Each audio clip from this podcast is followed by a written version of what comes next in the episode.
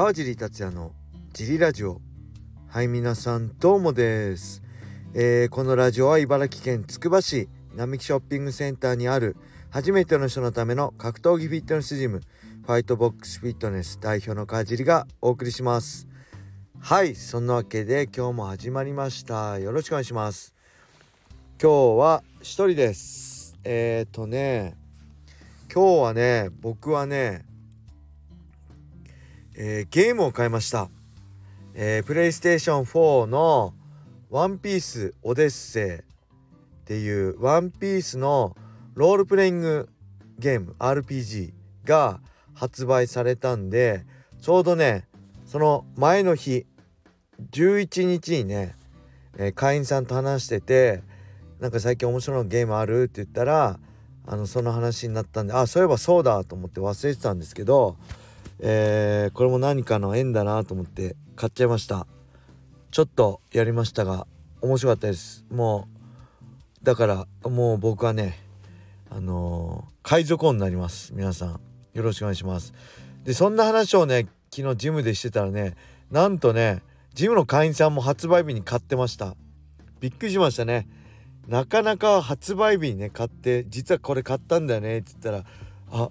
僕も買いましたって言ってねえマジで？みたいな。ちょっと嬉しかったです。2人で海賊王像海賊王を目指して頑張りたいと思います。それぞれにね。はい。あとはなかったかな。あジムでねえー、このね朝倉未来さんですよ。我らが朝倉未来さんの大ファンがいるんですよ。会員さん女性会員さんとね男性会員さん。それぞれいてそれぞれあの朝倉未来さんのえー、何でしたっけ？オンラインサロンでしたっけ？つわもの理論に入っててお互いね朝倉未来のマスク持ったり、えー、スパッツ履いてたりねやってる2人がね初めて昨日会いました。なかなか男の人は男の子の方は前半のフリークラス来るのが多くて女性の方は夜来ることがね多かったんでもうずっと一緒に合わせたかったんですけどなかなか会う機会がなかったんですけど初めて、えー、会いましたね。どっちがあの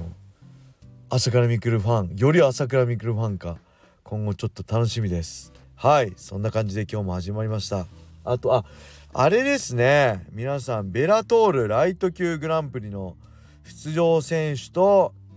対戦カードも発表されてましたね。あの営業終わった後見たら。えー、まず雷神からの参戦はありませんでしたね。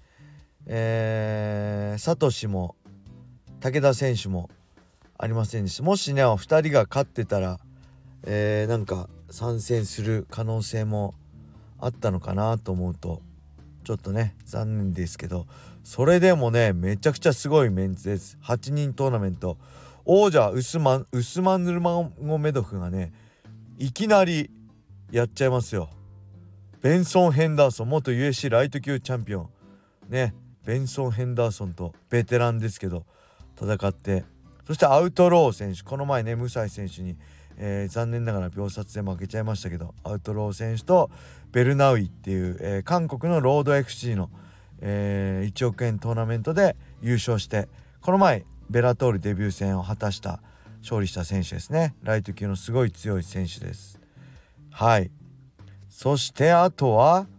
えー、我らが雷神ね元ライト級チャンピオンのムサエフと、えー、シャブリー選手。これはまたロシアの選手ですね。はい、えー、強い選手です。確かランキング4位だったかな、えー、僕堀口選手がねセルジオ・ペティス選手とやった時にボビー・キング選手かなあの元ダンサーかなんかのにと戦って勝ってるんですよね。これも強豪です。楽しみです。そして、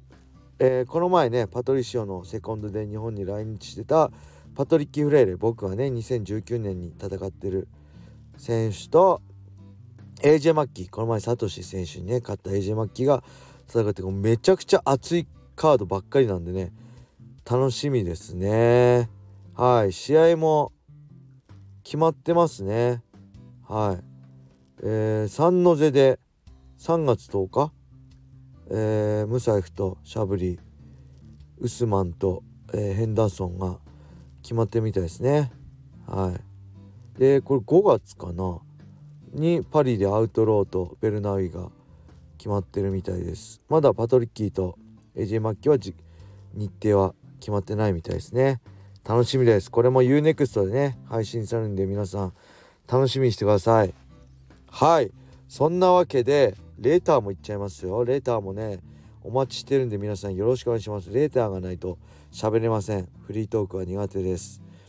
そんなわけでレターありがとうございます。川地さんオース俺は DJ サマーだ。それにしてもサトシクレベルは日本人よりも侍と感じます、えー、判定結果に一切不満を言ったことがないそうです。決めることができずジャッジに判断を委ねることになった自分自身の責任との考えのようです。伊沢聖華選手も同様の発言をされてました。パクシー選手を決めることができなかったので判定結果はどちらでもいいと。なかなか言えないですよね。やばいやばい騒ぐ選手もいる中で潔さは心の鍛錬もされて心の鍛錬もされているのだなと感じます。今年は結果に左右されず日々努力をして己を磨いていくぞ。と強く誓った DJ サマーです。はいありがとうございます。うーんそうですね。まあ僕からしたらまあ当たり前といえば当たり前ですよね。これが普通まあサトシとかクレベルとか伊沢選手の考えが普通でまあ本当じゃのジャッジに委ねるべきじゃないですよね。しっかり勝てばいいだけの話なんで、えー、まあ公には言う必要ないしまあ僕も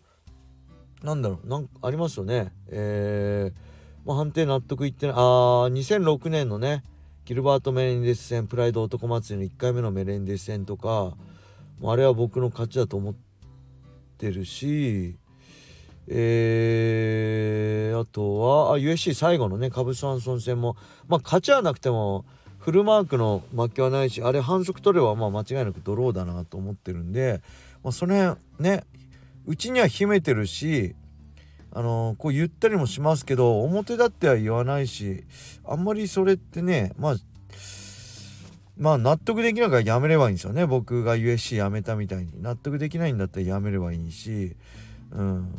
まあそれはまあまっとうなことだと思うしまあファイターとしてはまあ当たり前なのかなと思うんで僕的にはね逆にまあこれはやばいやばいって梅野選手のことだと思い